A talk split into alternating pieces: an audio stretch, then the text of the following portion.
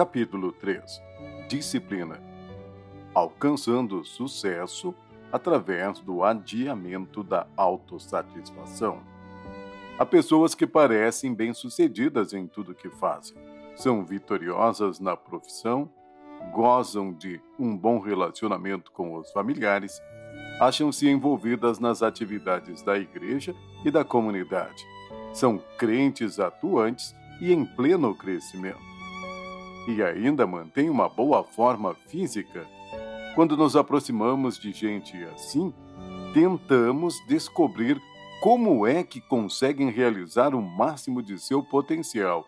Logo descobrimos que quase todas possuem uma qualidade fundamental: a disciplina.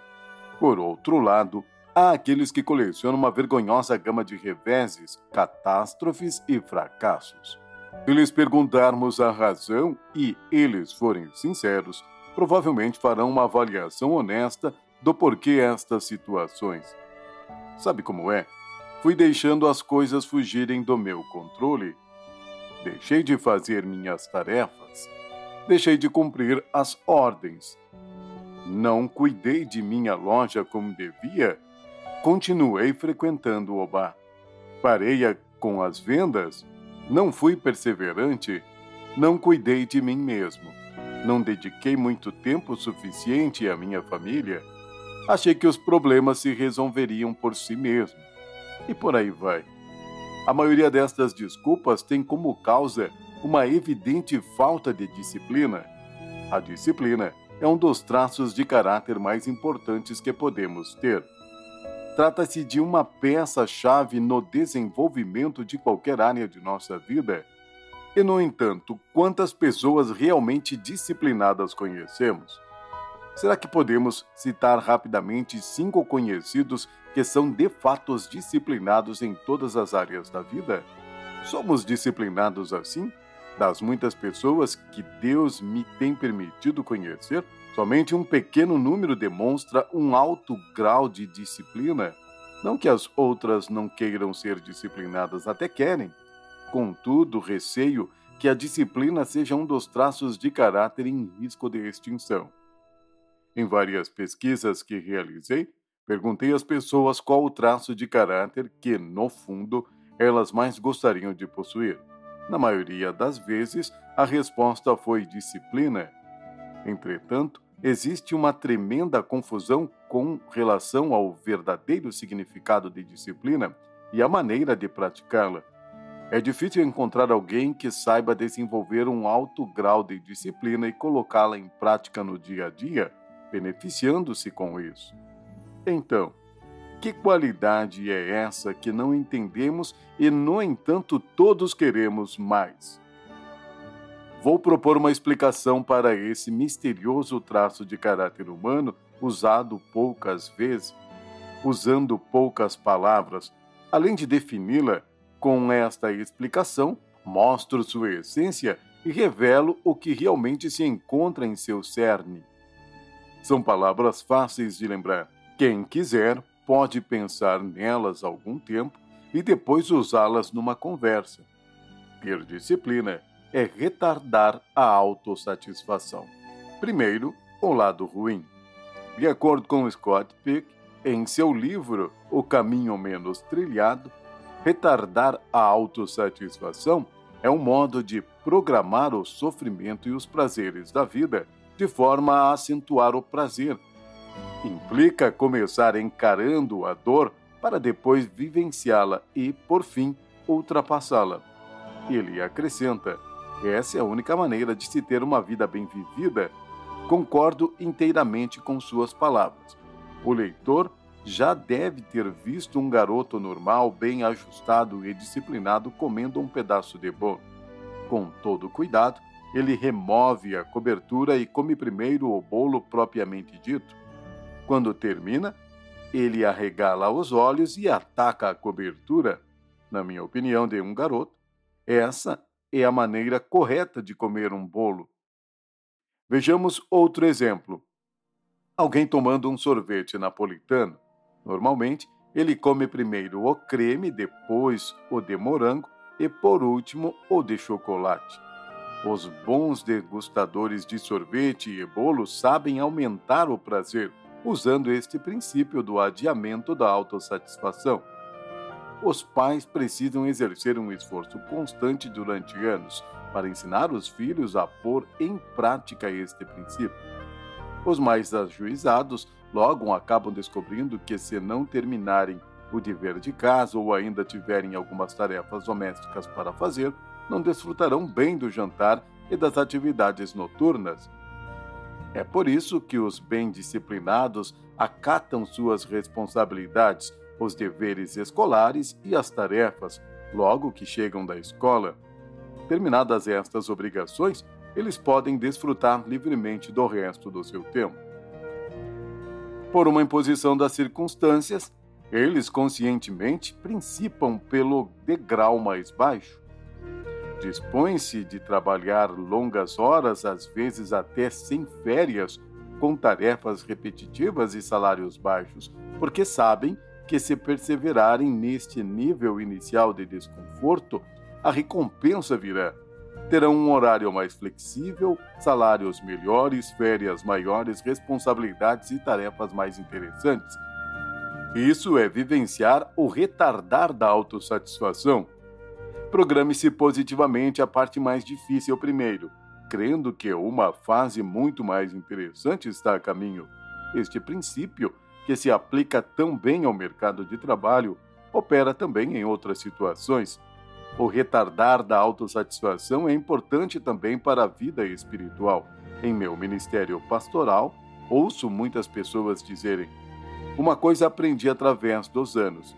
Se me disciplino passando 10 ou 15 minutos pela manhã num lugar quieto, buscando uma perspectiva correta para minha caminhada com o Senhor, anotando alguns pensamentos, lendo a Bíblia, ouvindo uma fita e orando, o resto do dia se torna muito mais agradável. Atentemos bem para o que esses irmãos estão dizendo. Se saio da cama quentinha enquanto o resto da casa ainda está frio e invisto meu tempo e energia em algo de valor, o resto do dia será bem melhor. Isto é a aplicação do princípio de retardar a autossatisfação no tocante à caminhada espiritual o adiamento da autossatisfação no relacionamento familiar. A disciplina se aplica também à vida comum. Os casais que entendem o valor da disciplina já no início de sua vida em comum dizem: Vamos nos empenhar a fundo neste casamento desde agora. Enfrentaremos os conflitos assim que surgirem.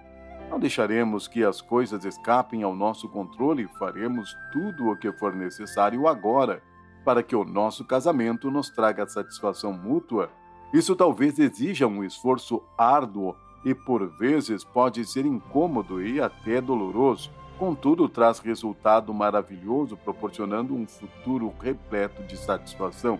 Às vezes, eu, Eline, minha esposa, nos encontramos com casais que estão passando por crise conjugal. Depois de um pouco de conversa, percebemos que até mesmo casais que têm o dobro de tempo de vida em comum que nós, somente agora estão encarando questões que nós procuramos resolver nos dois ou três primeiros anos de casados. Quando tais problemas apareciam, eles se recusavam a encará-los, pois seria muito incômodo. Por isso, eles fingiam que tudo estava bem, em vez de arcar com um desconforto presente em prol de uma felicidade futura, eles simplesmente deixavam as coisas passar. Por falta desta disciplina, o mal-estar foi crescendo a ponto de se tornar intolerável. Teria sido muito melhor se, no começo, eles tivessem dito: vamos encarar as dificuldades agora para, no futuro, desfrutarmos de um período de maior alegria ainda o adiamento da autossatisfação é importante também na criação dos filhos. Muitos pais não se dispõem a fazer os sacrifícios necessários para suprir as necessidades dos filhos. Às vezes, uma promoção no trabalho, um programa de TV ou uma soneca no sofá da sala parecem muito mais atraentes do que brincar de esconde-esconde com o filho de três anos. Não há dúvidas, é difícil dedicar-se regularmente de corpo e alma a tarefa de dar uma boa criação aos filhos. Contudo, um esforço incansável durante os primeiros anos de vida, nos quais as crianças são mais influenciáveis, geralmente produz uma solidez de caráter muito acentuada. Os pais que têm disciplina para agir assim, confiando que Deus vai dar-lhes força necessária para não desistir, provavelmente vão desfrutar de um ótimo relacionamento com os filhos durante a vida toda. Sem sacrifícios, não há ganho. Para se conseguir um bom condicionamento físico, é necessário exercitar esta disciplina de retardar a autossatisfação. Muita gente toma decisões conscientes de renunciar a certas delícias da culinária porque quer ter satisfação na hora em que sobe na balança. O adiamento da autossatisfação tem sua compensação quando nos olhamos no espelho, vestindo uma roupa. Na academia onde malho, costumo dizer: por que fazemos isso? Porque temos uma ótima sensação de bem-estar quando encerramos há um pouco de verdade nisso. Quando fazemos todo este esforço por um período de 45 minutos a uma hora, nos sentimos bem com nós mesmos, o tônus muscular melhora, ficamos mais bem dispostos, desfrutamos de um bem-estar que dura o dia inteiro. O mesmo se aplica às finanças. Se existe uma área em que precisamos retardar a autossatisfação, é a das finanças tomar a decisão consciente de não gastar dinheiro com algo que gostaríamos muito de ter é incômodo e desagradável. Contudo, quando a poupança dá juros e nosso investimento aumenta, dizemos: tomei a decisão certa. Se nos lembrarmos das palavras retardar a autossatisfação, será fácil entender a disciplina. Uma coisa, porém, é entendê-la, praticá-la é outra completamente diferente. O segredo para se praticar a disciplina se resume em quatro palavras: tomar a decisão antecipadamente. Vejamos o que quero dizer com isso. Tomar a decisão antecipadamente. Creio que o leitor já se convenceu de que a maneira correta de viver é procurar sempre encarar primeiro o sacrifício e duros desafios, para depois desfrutar do prazer e das recompensas decorrentes desta atitude. Com isso em mente, temos de dar um passo importante. É preciso tomar decisões antecipadamente com relação à maneira como vamos aplicar a disciplina nas várias áreas da vida.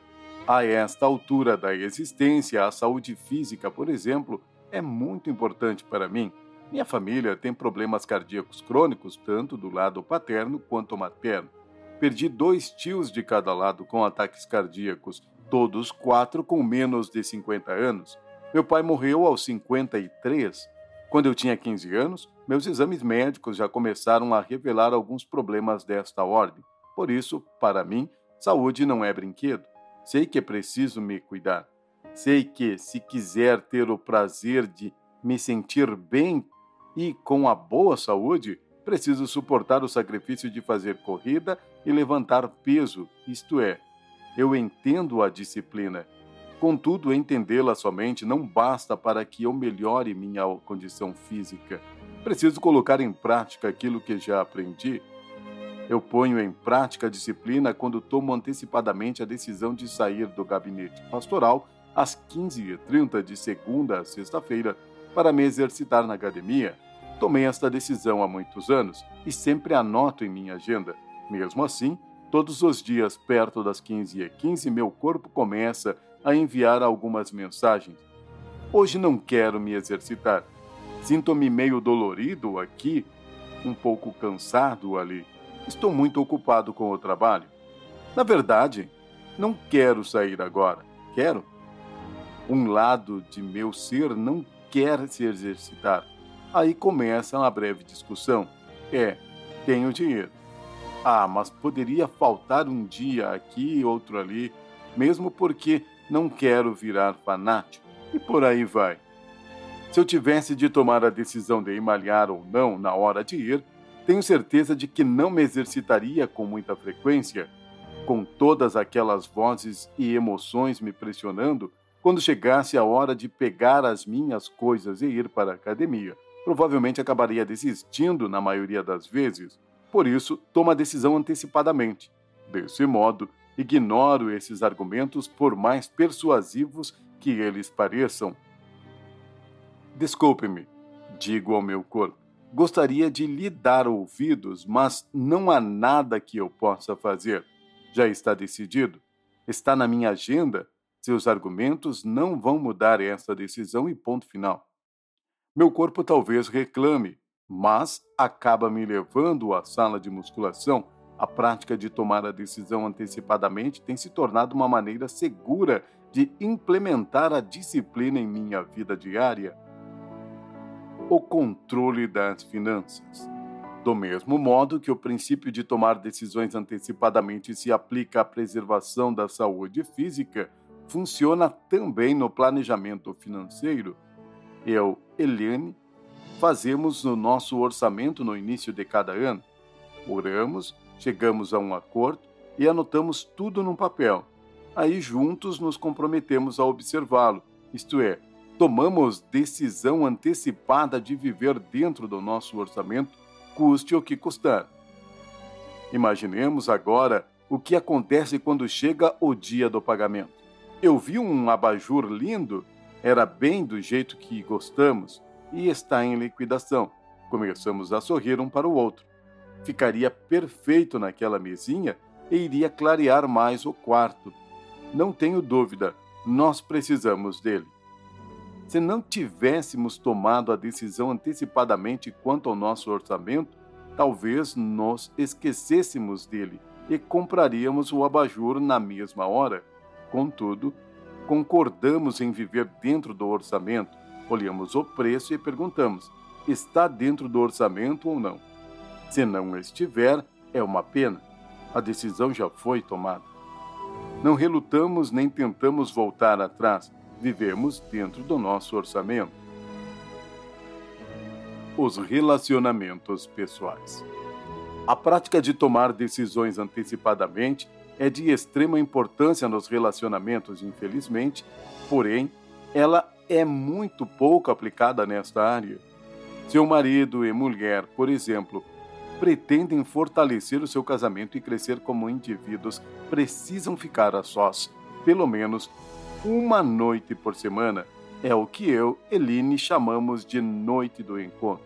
Há muitos anos venho incentivando os casais de nossa igreja a reservar semanalmente um tempo exclusivo para eles. Quase todos concordam que é uma boa ideia e até mesmo essencial. No entanto, poucos a põem em prática com regularidade.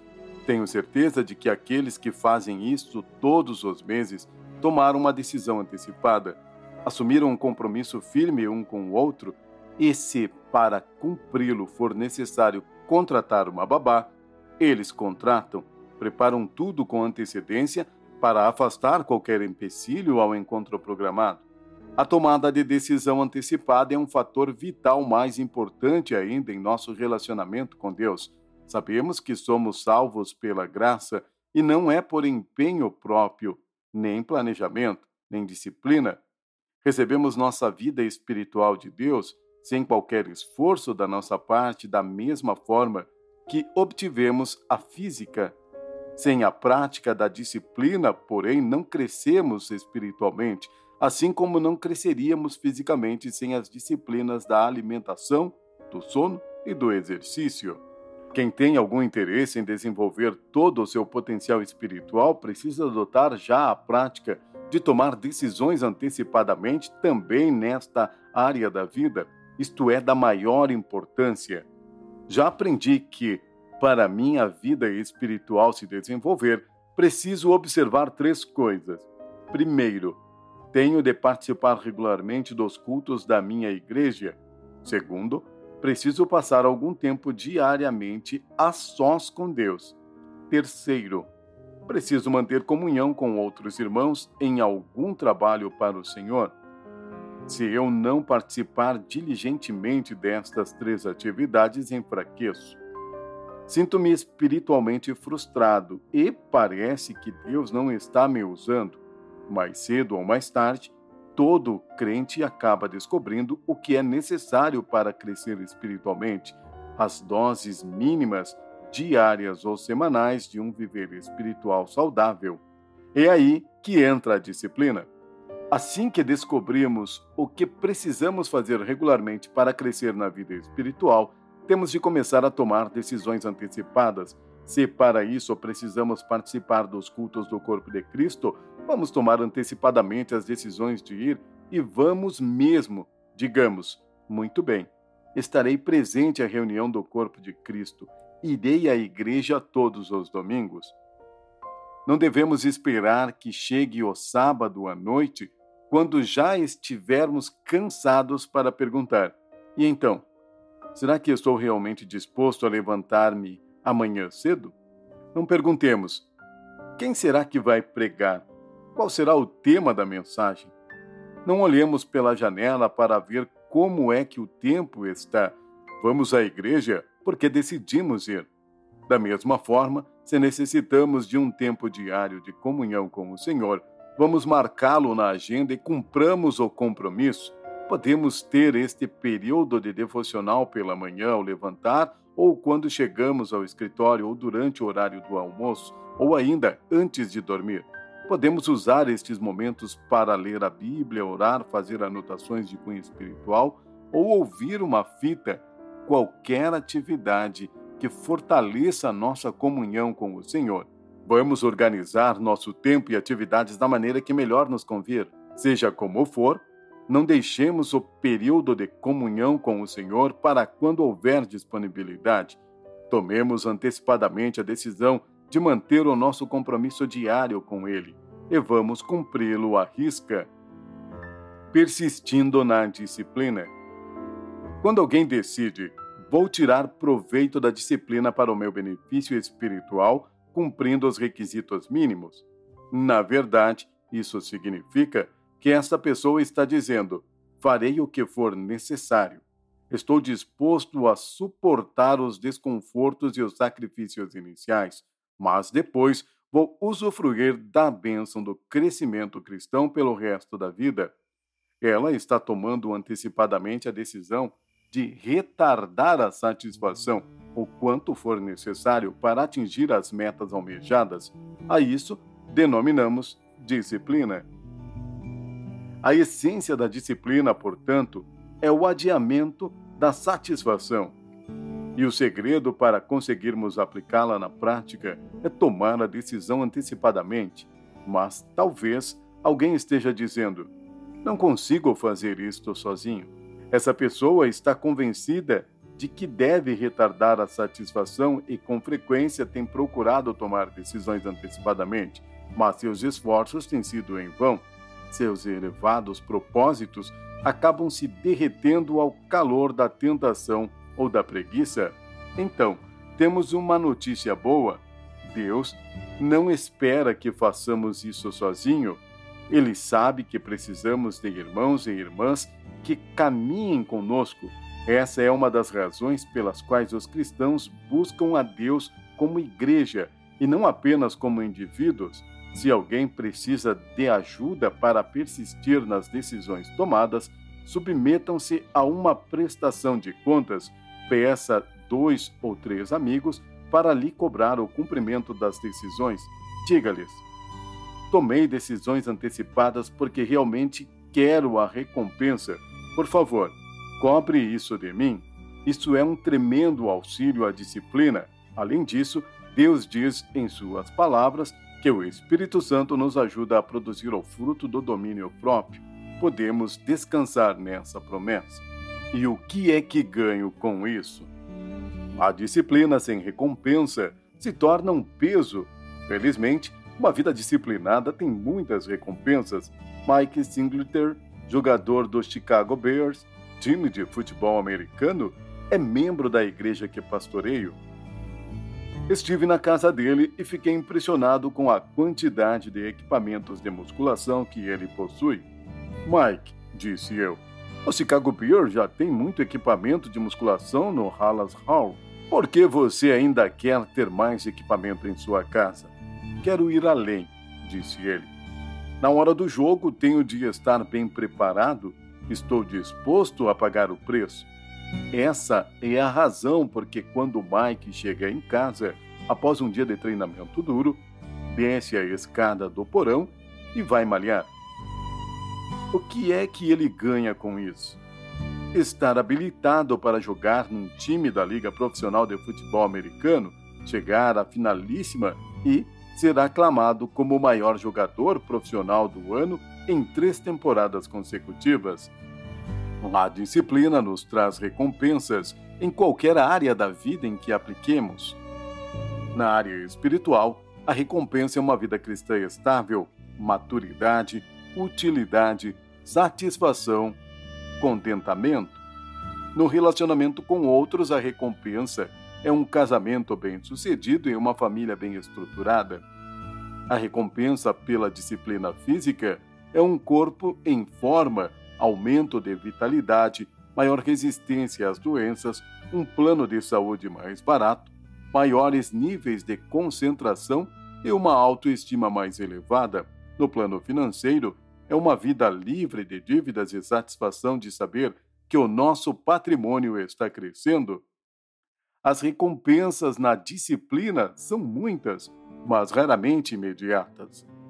No mundo em que clama pelo prazer imediato e pelo caminho fácil, torna-se difícil escolher o caminho da disciplina. Contudo, se obedecermos aos padrões mundanos na satisfação imediata, nunca obteremos êxito na nossa caminhada com o Senhor, nem no nosso casamento, nem teremos um corpo em forma nem veremos um saldo bancário crescer. Entretanto, se suportamos o sacrifício e nos humilhamos até o pó, o pagamento chegará na hora certa. Retardar a satisfação, tomar decisões antecipadamente, prestar contas. Essas palavras definem disciplina e nos ensinam a alcançá-la. As recompensas de uma vida disciplinada são enormes e se encontram ao nosso alcance. Basta que estejamos dispostos a nos esforçar. Meus irmãos, que área de sua vida está carecendo mais de disciplina? Quando é que você vai dar o primeiro passo?